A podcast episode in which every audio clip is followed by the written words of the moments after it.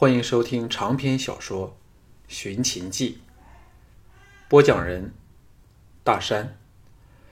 第十一卷，第十一章：再遇秦青。到了那天，小盘追他出来找他，累得他也被秦青训了一顿话的书轩外时，项少龙向领路的内侍道。我还是在外面园中等候太子好了。内侍提议说：“向太傅不若到外面稍坐，时间也差不多了。”项少龙点头答应，在外进一旁的卧几坐了下来，忽的感到无比轻松。没有了吕不韦的咸阳。等于没有了食人鳄的清澈水潭。在这时代所遇的人里，雄才大略者莫过于信陵君、田丹和吕不韦这三个人。但若说玩阴谋手段，前两人都及不上吕不韦。这大商家一手捧起了庄襄王，登上秦相之位，又逼死了政敌。真是翻手为云，覆手为雨。项少龙自问斗他不过，但所凭借者，就是吕不韦千算万算也想不到，以为是自己儿子的小盘，竟是在项少龙无心插柳下栽培出来的。只要他他能挨到小盘正式登上王位，他便赢了。问题是，他能否有那种幸运？秦青甜美低沉的声音在耳旁响起道：“向太傅，今年我们还是第一次见面嘞。”项少龙吓了一跳，起立施礼。这俏寡妇清丽如昔，皮肤更白皙了，只是看到她。已是视觉所能达到的最高享受。季嫣然的美丽是夺人心魄，但秦青却是另一种不同的味道，秀气破人而来，端庄娴雅的外表里藏着无限的风情和媚态。秦青见他呆瞪着自己，俏脸微红，不悦地说：“向太傅，郑太子在里面等你。”请恕秦青失陪了。连人为礼后，婀娜多姿的走了。项少龙暗责自己失态，入内见小盘去。这小子长得更高大了，面目的轮廓清楚分明。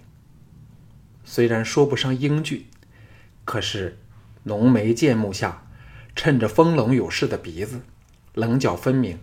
使人感到他坚毅不屈、意志的上下唇，方形的脸孔、脸庞、脸庞，雄伟的有若石雕的样子，却有着威霸天下之主的雏形。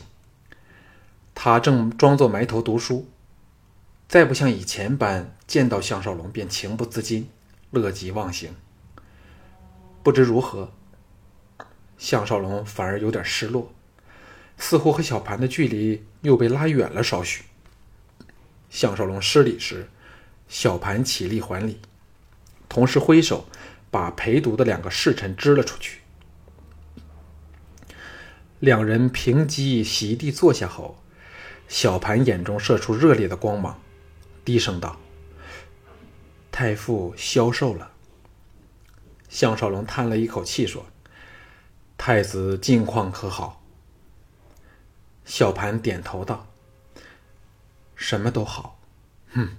杨全军竟敢害死倩公主，抵他有此报应，韩人都不会有多少好日子了。项少龙心中一寒，听他说话的语气，哪像个只有十四五岁的孩子呀？小盘祈道：“太傅，你为何仍像是心事重重的模样？”这时，项少龙反希望他叫声师傅来听听。不过想起来是自己禁止他这么叫的，怎么好怨人家呢？勉强的挤出笑容说：“有很多事，将来你自然会明白的。”小盘微一错愕，露出了思索的神色。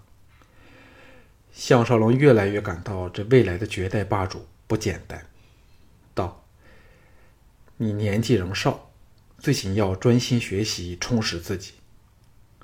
嘿，还有没有学以前般调戏宫女啊？”小盘低声说：“我还怎会做这些无聊事儿？现在唯一使我不快乐的事，就是没有太傅在身旁管教我。小奔他也想念着你嘞。”说到最后一句时，再次显露出以前漫无机心的真性情。项少龙想起当日教两人练武的情景，那时赵倩和朱碧仍快乐的与他生活在一起，禁不住心如刀割，颓然说：“我会照顾自己的了，让我再多休息半年吧，好吗？”小盘忽然两眼一红。垂下头去，低声道：“昨晚我梦到娘。”项少龙自然知他指的是赵妮，心情更坏，轻拍着他的肩头说：“不要多想，只要你将来能好好的管制秦国，你娘若死后有灵，必会非常安慰。”小盘点头道。我不但要治好秦国，还要统一天下。吕相国便时常这么教导我。项少龙苦笑摇头说：“那就统一天下吧。我安排了一个非常有才能的人来帮助你。那人的名字叫李斯。只要将来能重用他，必可使你成为古往今来无可比拟的一代霸主。”小盘把李斯念了好几遍后，兴奋起来道：“太傅将来肯否为我带兵征伐六国呢？”哎，想起可以征战沙场，我便恨不得可立即长大成人，披上战袍了。项少龙失笑道：“将来的事儿，将来再说吧。我要回牧场了，不要送我，免得惹人怀疑。”想起在宫内满布眼线的吕不韦，这个顾虑绝非多余。小盘伸手紧紧抓了他手臂一下，才松了开来，点了点头，神情有种说不出的坚强。项少龙看得心中一颤，哎，真不愧是秦始皇啊！才走出门外，两个宫娥迎了上来，说。太后有请向太傅。项少龙哪有心情去见华阳夫人，更怕他问起杨全军的事儿，但又不敢不从，只有暗骂秦青。若不是他，太后怎么知道自己来了？像上回般，太后华阳夫人在秦青的陪同下，在太后宫的主殿见他。参拜坐定后，华阳夫人柔声说。向太傅回来的真巧，若是迟两天，我便见不到你了。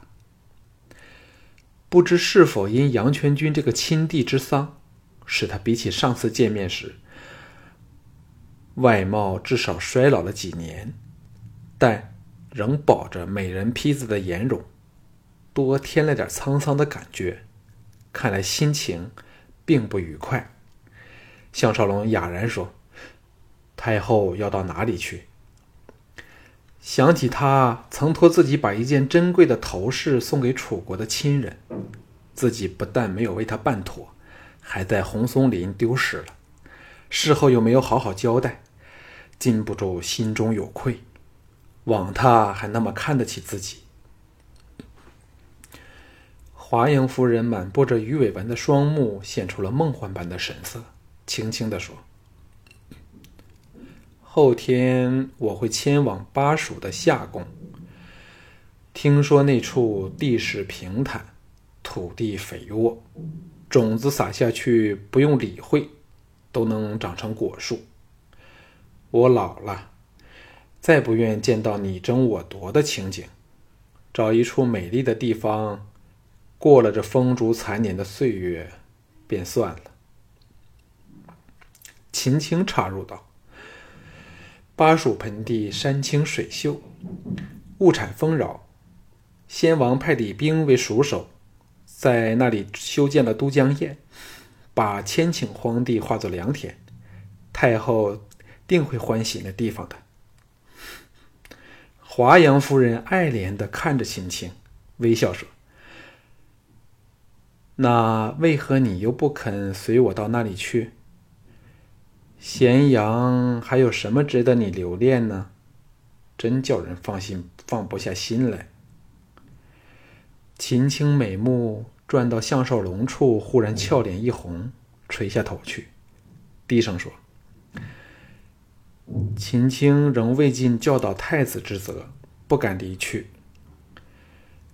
项少龙既感受着两人间深挚的感情，又是暗暗心惊。难道？冷若冰霜的秦青，竟破了多年戒行，对自己动了情。不过细想，又非是如此。恐怕只是他自作多情居多了。唉，感情实在是人生最大的负担，他实在无没有胆量再入情关了。项羽善柔般的有若白云过隙，去留无迹的，是多么美丽一段回忆。已足够回味一生了。三人各想各的，殿内静寂凝洽。华阳夫人忽然说：“少龙，给我好好的照顾青儿。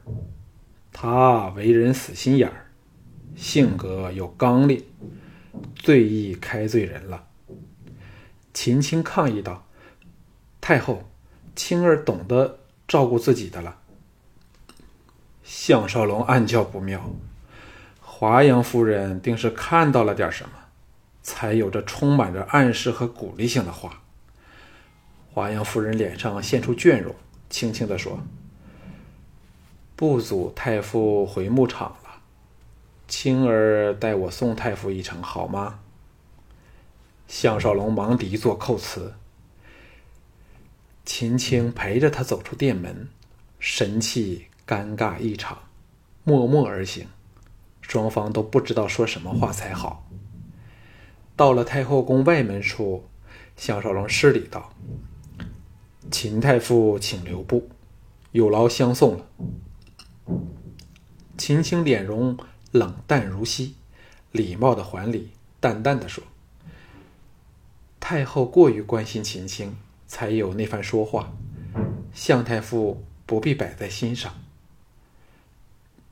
项少龙苦笑道：“伤心人别有怀抱，项某人现在万念俱灰，秦太傅请放心好了。”言罢，大步走了，留下秦青呆在当场，芳心内仍回荡着项少龙临别时充满了魂断魂断神伤意味的话。雨雪飘飞，项少龙在隐龙别院花园的小亭里，呆看着这入冬后的第一场雪景。去年初雪时，仍在筹备出使事宜的情景，又历历在目。赵倩和春莹四婢皆因可随行而雀跃，翠桐朱碧则因没份儿而心生怨怼。俱往矣。娇柔丰满的火热女体贴背而来，赶到芳香迎鼻时，一对纤幼的手掌蒙上了他的眼睛。丰软的香唇贴着他的耳朵说：“猜猜我是谁？”这是乌廷芳最爱和他玩的游戏之一。项少龙探手往后，把美人搂到身边来，笑道：“季才女想扮芳儿骗我吗？”粉脸儿冷得红扑扑的季嫣然花枝乱颤的娇笑说：“半半被人骗到哄我开心都不可以吗？吝啬鬼！”项少龙看着这与自己爱恋日深的美女，心中涌起无尽的深刻感情。痛吻一番后，问道：“他们到哪里去了？”季嫣然缠着他粗粗壮的脖子，娇吟细细的说：“去看小藤义学走路，那小子真逗人欢喜嘞。”项少龙想起自己始终不能令诸女有孕，神色一暗时，季嫣然一说：“项郎不用介怀，天意难测。天公若不肯造美，由他那样好了。我们只要有项郎在旁，便心满意足了。”项少龙苦笑一下，岔开话题道：“有没有干爹的消息？”季嫣然道：“三个月前收到他一卷帛书后，再没有新消息。我才不担心他老人家嘞，四处游山玩水，都不知多么惬意。”又喜滋滋的说：“二嫂又有身孕了，他说若是儿子，就送了给我们，我们都开心死了。”巴不得今天就临盆生子。蒋少龙感受着与藤毅的手足之情，心中涌起了温暖，暗想：这是没有办法中的最佳办法。谁叫自己这来自另一时空的人，失去了令女女子怀孕的能力呢？季嫣然说：“想不想知道前线的最新消息？自自从由咸阳回来后。”他有点逃避的心态，很怕知道外间发生的一切，尤其恐惧听到赵雅遭遇不幸的噩耗。吻了他一口，说：“说吧，再不说便把你的小嘴封了。”姬嫣然媚笑道：“那嫣然会故意不说出来，好享受夫郎的恩宠。”项少龙忍不住又和他缠绵起来，极尽男女之欢。良久后，这才女才找到机会，喘着气说：“人家是要来告诉你好消息嘛，你担心的事儿只发生了一半儿今后的确要求信陵君杀死赵雅，但信陵君却不肯答应，还到了齐国去，气得今后接受了燕人割武城求和的协议，然后派廉颇攻占了魏地樊阳。”你说今后这是否是自取灭亡呢？失了三十七城，还与魏人开战。项少龙大喜道：“这么说，信陵君却是真心对待雅儿了。”季嫣然说：“应是如此了，否则雅夫人怎舍得向郎你呢？”哎，其实这都是夫人的心结作祟。她因曾出卖过乌家。所以很怕到咸阳来面对吴家的人，他曾多次为这事流痛哭流涕，智智是最清楚了，只是不敢告诉你罢了。项少龙反舒服了一点至少赵雅的见异思迁，并非因他水性杨花了。姬嫣然续道：“吕不韦当然不肯放弃这个赵魏交恶的机会，立即遣蒙将军入侵魏境。”争力分肥，攻取了魏国的高都和蓟县两处地方。可惜他野心过大，同时又命王和攻打赵人的上党，硬逼魏赵化干戈为玉帛。照我看，凭着信陵君的威望，定可策动六国的另一次合纵。项少龙不解说：“我始终不明白，为何吕不韦这么急于攻打赵国？”当日我回咸阳时，他还说会同时对韩赵用兵，结果只是攻打赵人，放过了韩国，真令人难解。季嫣然笑道：“为何我的夫君忽然变蠢了？这是一时树鸟之计。今后是韩人，现在赵国大权在握，说不定会和韩国合并，成为一个新的强大王国。吕不韦。”怎么允许这种情况出现？所以猛攻赵国，务求削弱赵人的力量。兼之孝成王新丧，李牧则在北疆抵御匈奴，廉颇又与燕人交战，此时千载一时的良机。吕不韦怎肯放过？项少龙一拍额头说：“我的脑筋确然及不上季才女，说不定这还是姬后的意思。他和大王最恨赵人，怎也要出了这一口气。”季嫣然道：“胜利最易冲昏人的头脑，若让六国联手，吕不韦怕要吃个大亏。那时他又会想起香囊的好处了。”项少龙望望漫天飘舞的雪粉，脑内浮现出六国联军大战秦人的惨烈场面。冬去春来，每过一天，项少龙便心惊一天，怕听到庄襄王忽然病逝的消息。根据史实，他登基后三年便因病辞世，到现在。已是头尾整整三年了。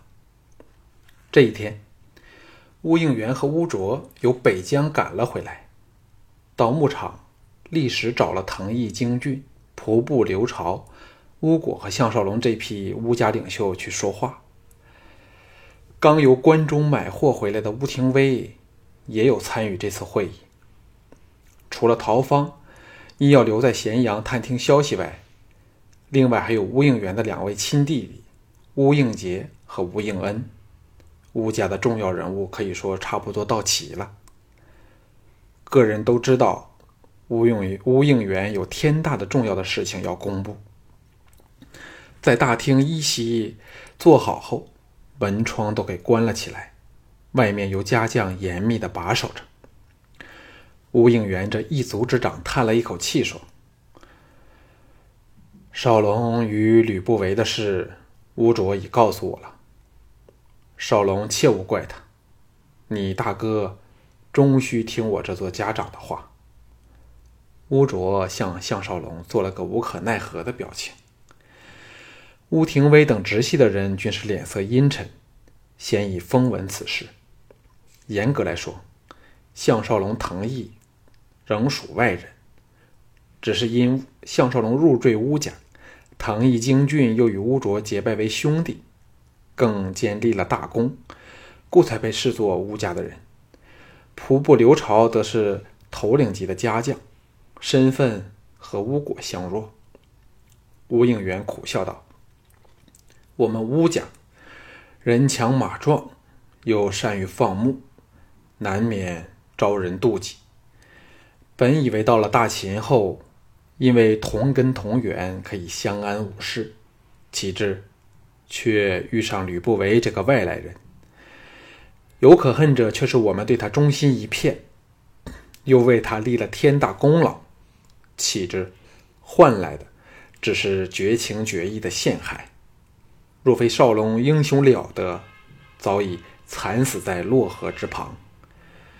先父有言：不能力敌者。唯有避之而已。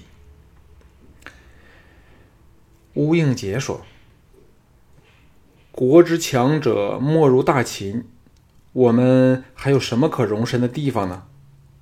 乌应恩也道：“就算六国，也没有人敢收容我们呀，谁都不想给吕不韦找到出兵的借口。”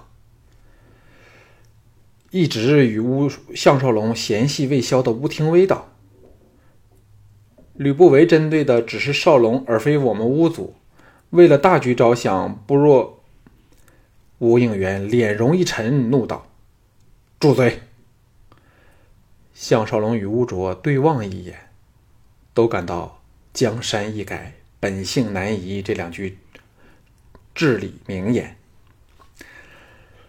乌廷威仍不知好歹，抗声说：“我只是说少龙可暂时远避他方，并不是。”吴应元勃然大怒，拍戟怒喝道：“生了你这个忘情背义、目光短浅如鼠的儿子，却是我吴应元平生之耻！给我滚出去！若还不懂得反思己过，以后足会。”再也没有你参与的资格。吴廷威脸色数变，最后狠狠瞪了项少龙一眼，愤然去了。厅内一片难堪的沉默。乌应杰和乌应恩两人眉头深锁，虽然没有说话，但显然不大同意乌应元否决吴廷威的提议。项少龙大感心烦，他最大的支持力量来自乌家，若这个根基动摇，他再也没有本钱了。以他的性格，若不是有小盘这个心事未了，定会自动接受离开秦国的提议。但现在当然还不可以这么做。乌卓打破僵持的气氛说：“这次我和大少爷远赴北疆，就是要到塞外去探查形势。发觉那处果然别有天地，沃原千里，不见半片人迹。若我们能到那处开荒经营，定可建立我们的王国，不用再像现在般。”寄人篱下，仰看别人的脸色行事了。乌应恩色变道：“大哥千万要慎虑此事，塞外乃匈奴和蛮族横行的地方，一个不好，说不定有灭族之祸。”吴应元说：“我乌家人丁日盛，每日均有出生的婴儿，这样下去终不是办法。”唯有建立自己的国家才是长远之计。趁现在诸国争雄，无力北顾，正是创下不朽之业的最佳时机。何况我们有项少龙、藤毅如此猛将，谁敢来惹我们呢？吴应杰说：“建族立国，均非一蹴可成的事儿。大哥还是从长计议好了。”现在大王王后都对少龙恩宠之极，吕不韦应不敢公然对付我们。吴应元容色稍缓，微笑说：“我并没有说现在就走。这次到北疆去，曾和少龙的四弟王翦见面，坦诚告知了我他我们的情况。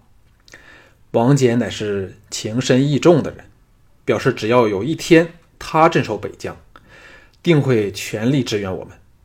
居安思危，我们便用几年时间到塞外找寻灵秀之地，先扎下根基。